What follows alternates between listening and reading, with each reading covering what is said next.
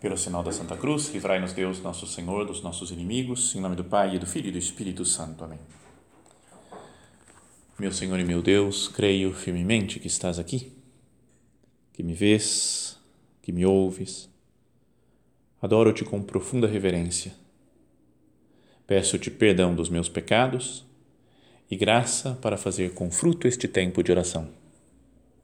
Minha Mãe Imaculada, São José, meu Pai e Senhor, meu anjo da guarda, intercedei por mim.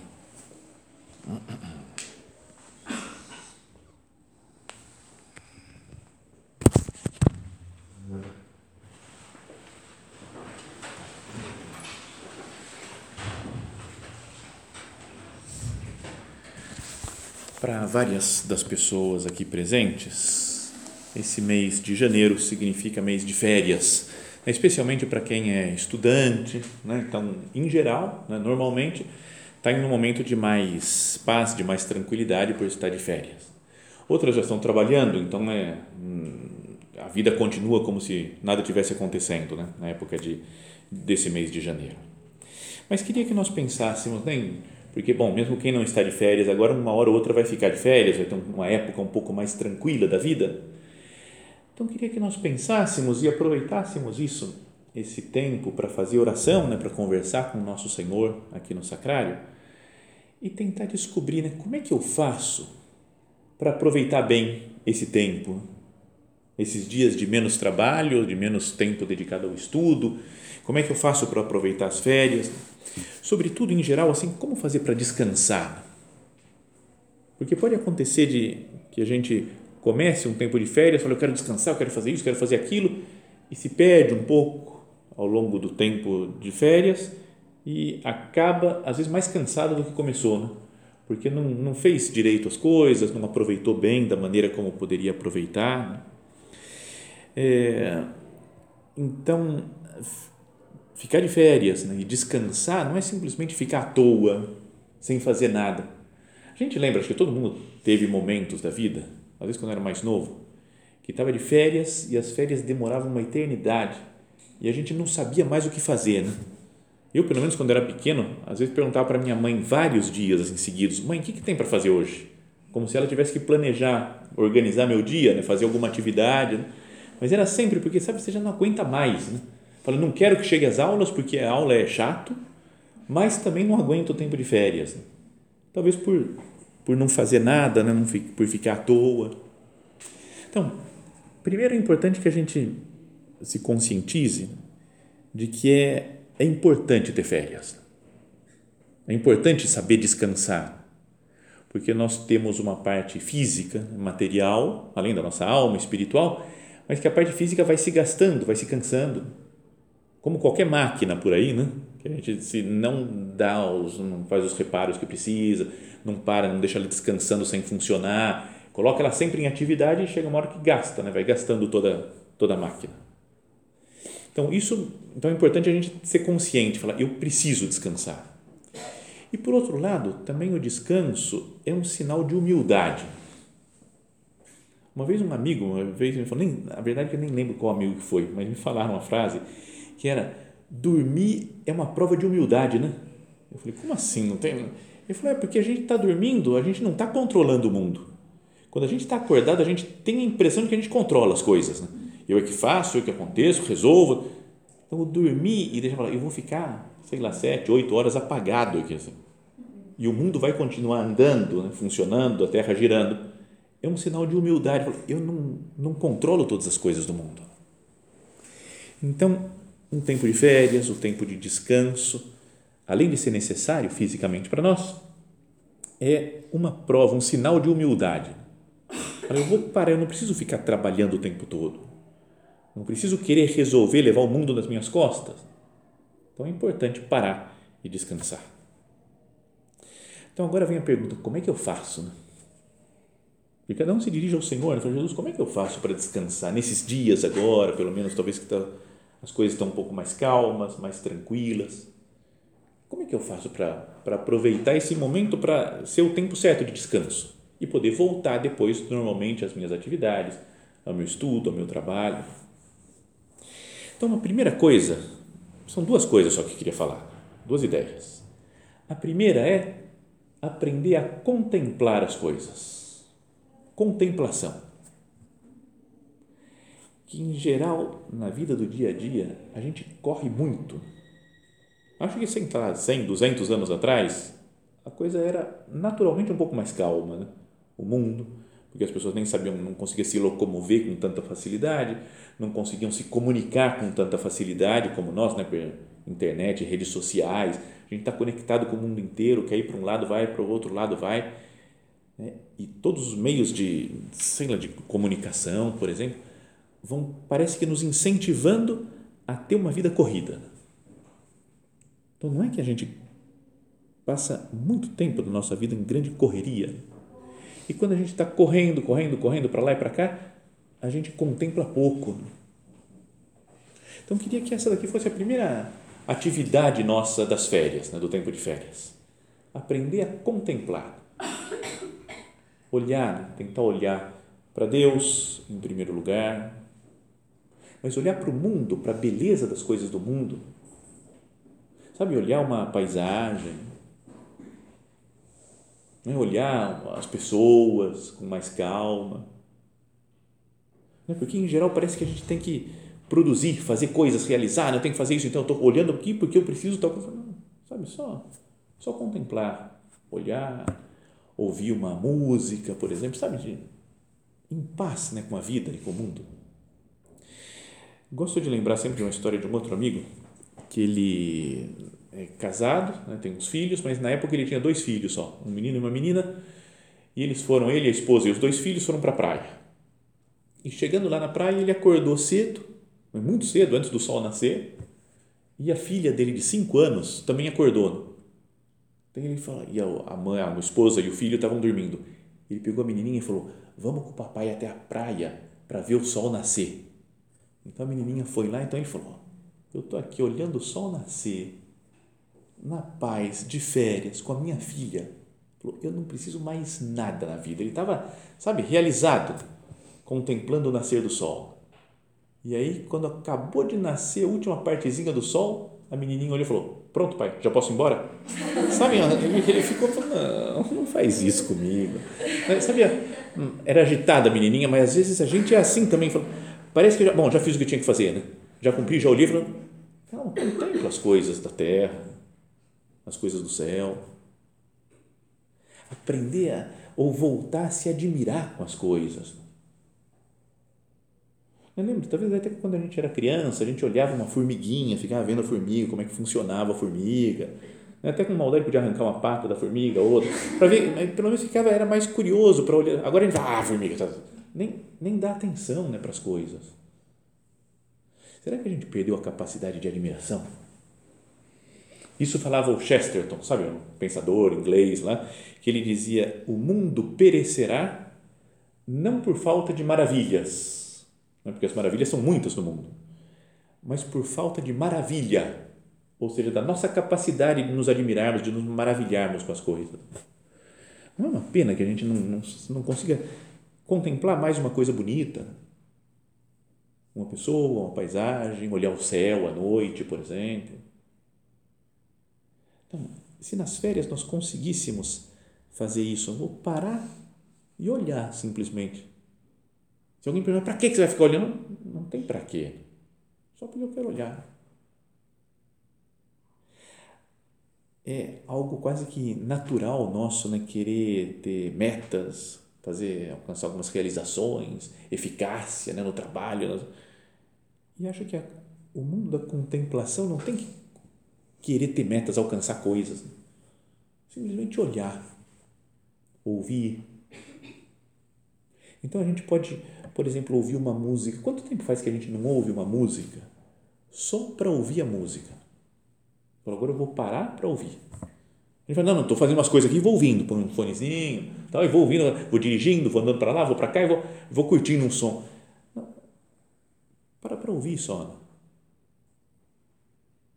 Sabe, música clássica, por exemplo, o pessoal usa parece que só como fundo de coisa em restaurante, né? Tá comendo e tá uma musiquinha lá meio clássica, meio assim, eu tô fazendo outras coisas. Parar para ouvir uma, uma, sinfonia, por exemplo, Não sei se o pessoal em geral gosta disso, né? mas, sabe, fica olhando, ouvindo, contemplando. Sei lá, ver uma pintura, ver uma escultura. Sabe que eu achava que não era possível ver uma escultura por mais de cinco minutos.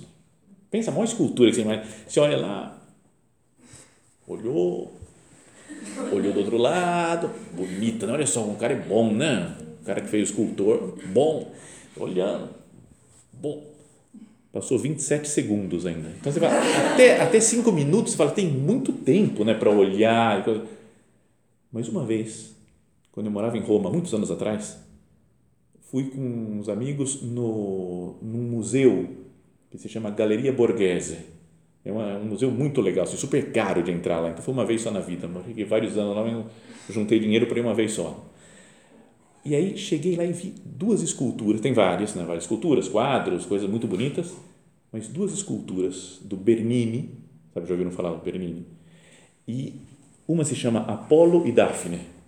Se quiser anotar, depois pode procurar na internet, é um negócio legal. Apolo e Daphne. E a outra é o Rapto de Proserpina, de coisas da, de, de lenda, de mitologia. E ele fez duas esculturas lá. Meu amigo, meu amigo não, minhas amigas. Eu, eu fiquei pelo menos meia hora em cada uma das esculturas. Sabe de ficar olhando, é uma escultura que você pode ficar girando em torno dela. Eu falei, meu Deus. Sabe, não tem explicação. Né? Você fala, por que, que eu estou olhando um pedaço de mármore aqui? Por que, que eu Não sei, mas tem algo sobrenatural naquelas esculturas lá. Que fica olhando fala, que maravilha. Sabe, é um tempo de contemplação. Assim. Então, eu não poderia parar e contemplar mais as coisas. Esse é o primeiro ponto da nossa meditação. Para as férias, contemplar, mas contemplar também as pessoas, olhar as pessoas com quem nós convivemos, ouvir as pessoas. A gente parece às vezes que ouve, mas tá, é tanta correria que nem escuta direito. Então, esse é o primeiro, tempo, primeiro, primeiro ponto: contemplar, para descansar. E depois o outro que está ligado com isso é aprender a amar. O amor está ligado com a contemplação. Né? Quando se ama, a gente fica olhando um namorado com a namorada, fica olhando um para o outro. Não precisa explicar muito, falar muito, só um olhar assim já diz muita coisa. Uma mãe com um filho que acabou de nascer, ela fica olhando. O menino só chora, não fala nada, dorme, mas a mãe fica olhando. A pessoa, se a gente fala para a mãe, por que, que você está olhando? Para quê? Falo, não tem para quê, né? Olhando. Porque eu gosto, porque eu amo, porque é meu filho. Então, e aqui sobre o amor, eu queria que nós pensar, pegássemos uma, uma passagem do Evangelho em que Jesus fala do amor, do amor a Deus e do amor ao próximo. É aquela né, conhecida que fala que um dos escribas, os maiores entendidos lá da lei de Moisés, tinha ouvido a discussão lá que Jesus tinha estava falando com outras pessoas, percebeu que Jesus dera uma boa resposta, então se aproximou dele e perguntou: qual é o primeiro de todos os mandamentos?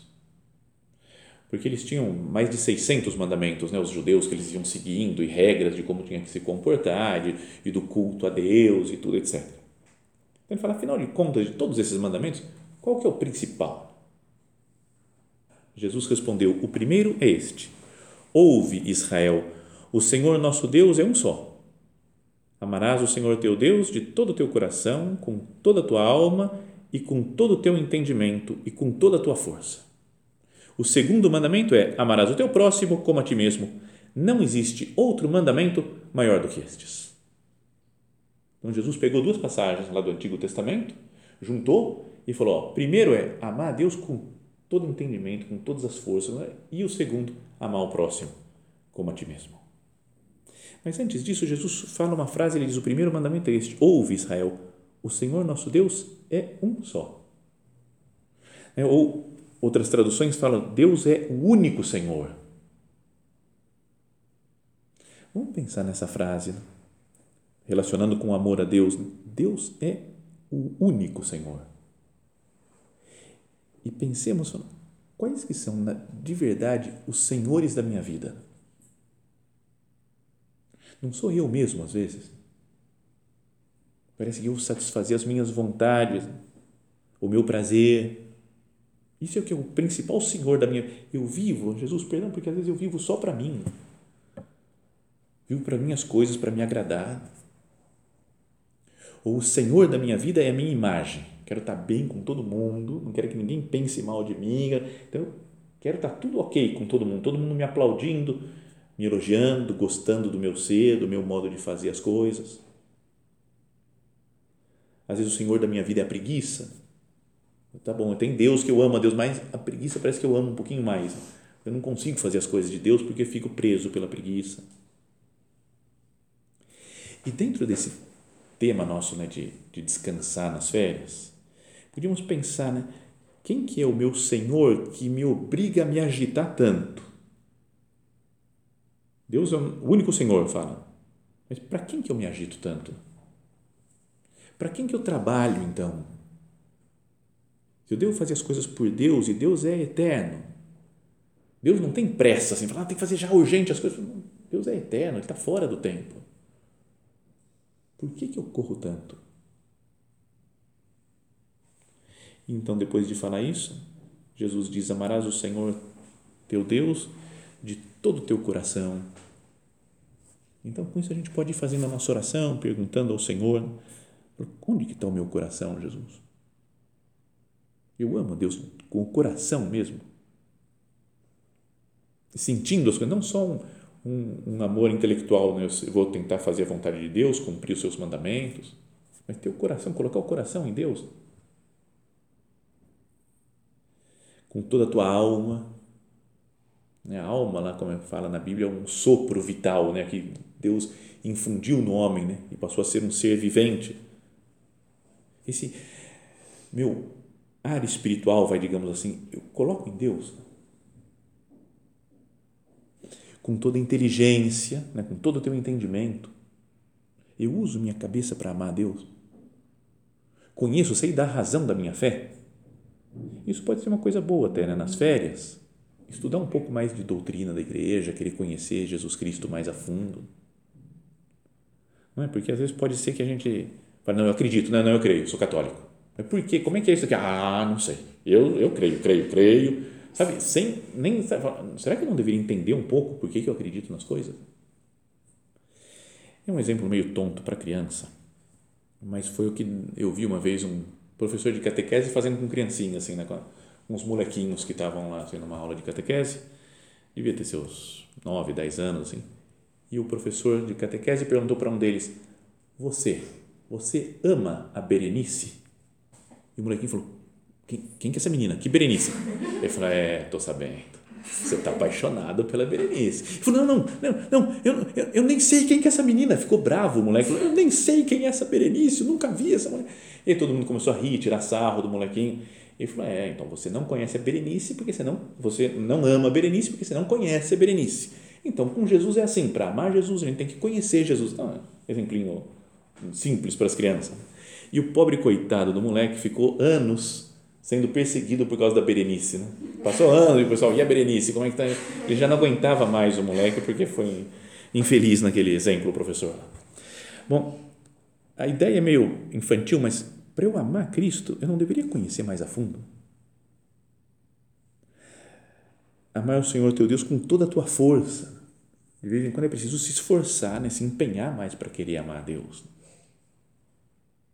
E depois, o segundo mandamento, Jesus fala: e amarás o teu próximo como a ti mesmo. Difícil, né?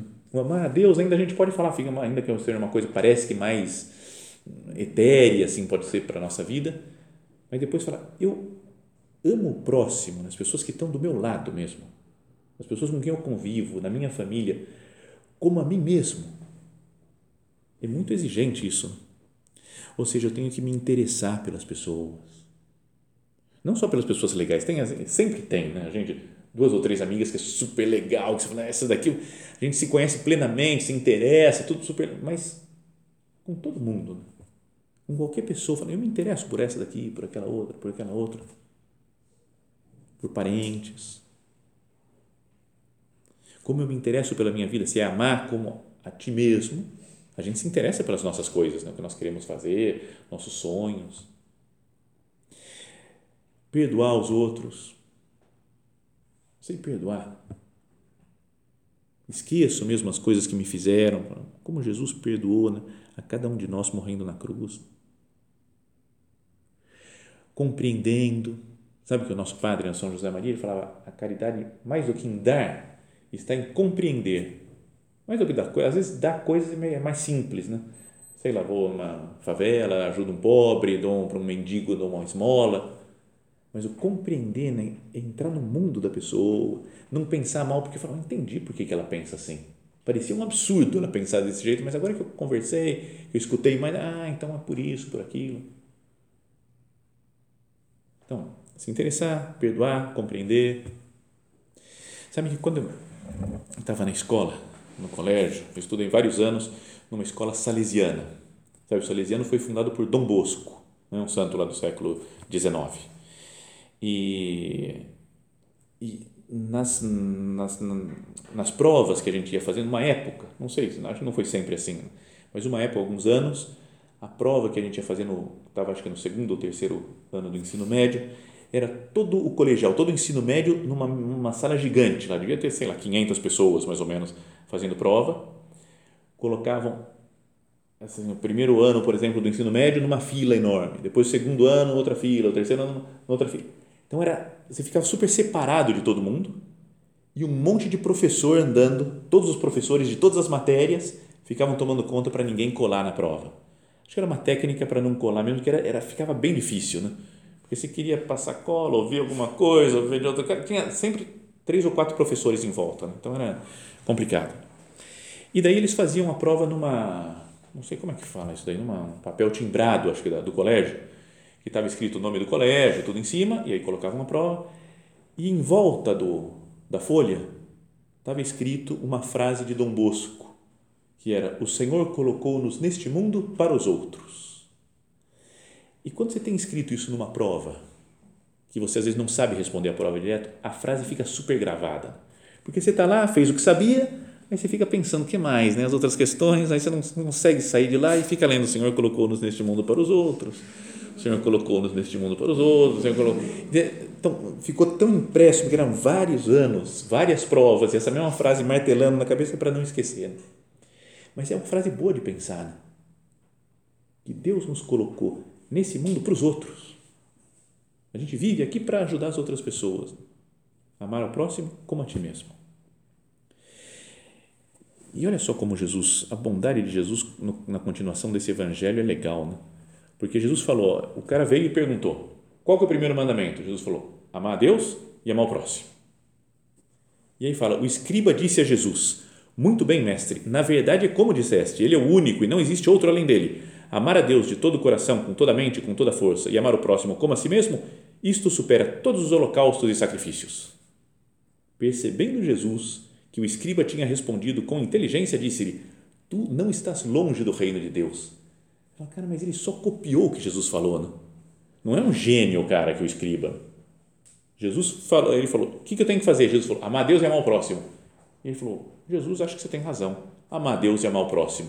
Ele falou, você não está longe do reino dos céus. Mó fácil, né? Se for assim, eu falei, Jesus, seja bonzinho assim comigo também, né? No dia do juízo, deixa eu só repetir suas coisas. Né? Bom, mas em resumo, então, o que a gente deve fazer? Né? Para conseguir descansar nesses tempos de descanso, nas férias que nós temos, que vários daqui acho que estão vivendo agora nesses dias. Então, a primeira coisa, acho que é, além dessa com essa ideia de fundo, né, de contemplar mais as coisas e de amar, ter um, um, certo, um pouquinho, um plano, mais ou menos, não precisa estar tudo marcado hora em hora o que eu tenho que fazer, mas mais ou menos tem algumas alguma noção do que, eu vou fazer em cada dia. Então, por exemplo, dentro da contemplação e do amor, podia pensar em um tempo para rezar com mais calma. Não é que às vezes a gente reza correndo, como estamos em épocas de, de provas, de trabalhos, e vai para lá e vai para cá, então vou rezar no ônibus, porque pode fazer na época de muito trabalho, a gente faz assim mesmo. Mas agora, porque eu tenho tempo mais livre, eu eu vou ler o Evangelho com calma ler mais tempo. Ou vou rezar um terço devagarzinho, sem correr. Eu posso rezar um terço devagar, com calma. Se der tempo, posso ir na missa, um dia a mais, talvez durante a semana, sabe? De, e falando, quero dedicar um pouco mais de tempo, agora que eu tenho um tempo mais livre, para estar com Deus e contemplar Jesus com mais paz. Não só para cumprir meta, né? Coloquei a meta de rezar o texto, fui lá, rezei o texto, pronto, melhorei nas férias já. Não, não é para cumprir, não tem que ter meta nenhuma. Quero só amar mais a Deus. Depois, ter essas outras coisas que nós falávamos antes, fazer, de poder fazer com mais calma as coisas. Por exemplo, ler, né? pegar algum livro de literatura, ouvir uma música, só por ouvir, né? para contemplar a beleza da música. Fazer essas coisas com mais, sem pressão. Depois é todo o, o mundo do relacionamento, isso que Jesus fala do amor a Deus e amor ao próximo, do relacionamento com as outras pessoas.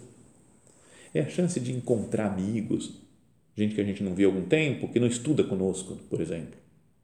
Não é que a gente tem essas um monte de amigos que a gente tem que se ver, manda mensagem do WhatsApp, a gente tem que se ver, a gente tem que se ver. E fica por isso mesmo, porque não dá tempo, a vida não permite. Tem uns amigos, casal de amigos que estamos há uns dois ou três anos no dia primeiro do ano, fala feliz ano novo. Esse ano a gente vai se ver, né? Desse ano não passa, e passa o ano inteiro. E depois agora dessa vez não vai ter desculpa e passa mais um ano. É chato isso. Então, por que não aproveitar as férias? Para falar, eu vou, vou encontrar mesmo com alguém, vou conversar mais com as pessoas, escutar mais minhas amigas. Depois, outra coisa que é bom fazer também dentro da caridade é fazer algum serviço social. Vocês fazem essas coisas de rural, às vezes, né? vão ajudar no lugar que precisa. Não é um tempo bom para gastar meu tempo com os outros. E depois dormir mais também, né? não ter medo de dormir. Né? Gente fala, não, dormir é preguiça. Não é, a gente precisa dormir, precisa descansar, passear, né? e visitar coisas e fazer algum esporte. Então, mas equilibrar essas coisas né, ao longo da dos nossos dias de rezar, de conversar com as pessoas, de prestar serviço aos outros, de ler um livro, escutar uma música, dormir, passear.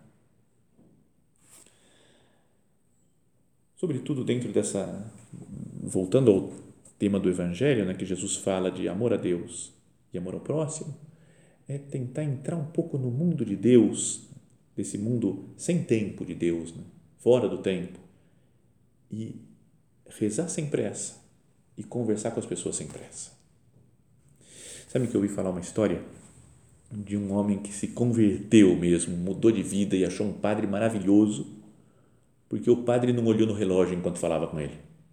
Foi só isso aí. A mulher tinha falado para o homem se confessar, para o marido. Vai se confessar, vai se confessar. Ele não queria, acho que fazia 20, 30 anos que não confessava. E aí a mulher conseguiu, falou para ele lá em um padre, foi numa igreja, e o cara, tá bom, vai, vou conversar com o padre. E ele começou a conversar, a falar, bater papo, não sei o quê. E o padre ficou lá um tempão conversando com ele. E acabou, e ele falou: Nossa, confessei, porque confiei no padre. Sabe o que ele fez? Não olhou no relógio. Depois eu conversei com esse padre e falou: Nem sei se eu olhei, não olhei no relógio, nem. Não foi por minha técnica para converter o outro, eu não vou olhar no relógio. Não era nenhum. Mas simplesmente porque se interessou por aquele homem. Será que eu não poderia me interessar mais pelas pessoas? Ter calma, assim, para ouvir. A pessoa quer contar um negócio, tá bom, tô, tenho tempo para ouvir. E o que às vezes não acontece na época de correria, de muito trabalho, de muito estudo. Então, pensamos no Senhor, né? agora na nossa oração, que Ele nos, nos transforme interiormente, para que nós saibamos mudar o nosso modo de, de ser, de pensar nesses tempos, para focar mais em Deus e focar mais nas pessoas. Vamos olhar, por exemplo, de Nossa Senhora. Nossa Senhora não devia nunca viver numa correria, né?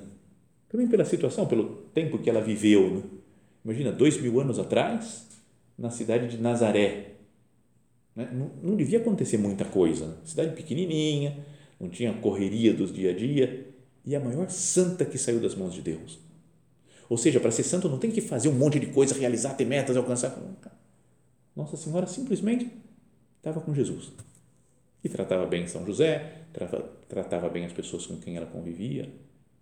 E nós olhamos por exemplo dela, né? Minha mãe Santa Maria me ajuda né, a ter um pouco mais de paz, de calma interior para contemplar Deus e para ajudar os outros. Né? Para fazer isso daqui que Jesus disse que é o maior mandamento da lei: amar a Deus e amar o próximo.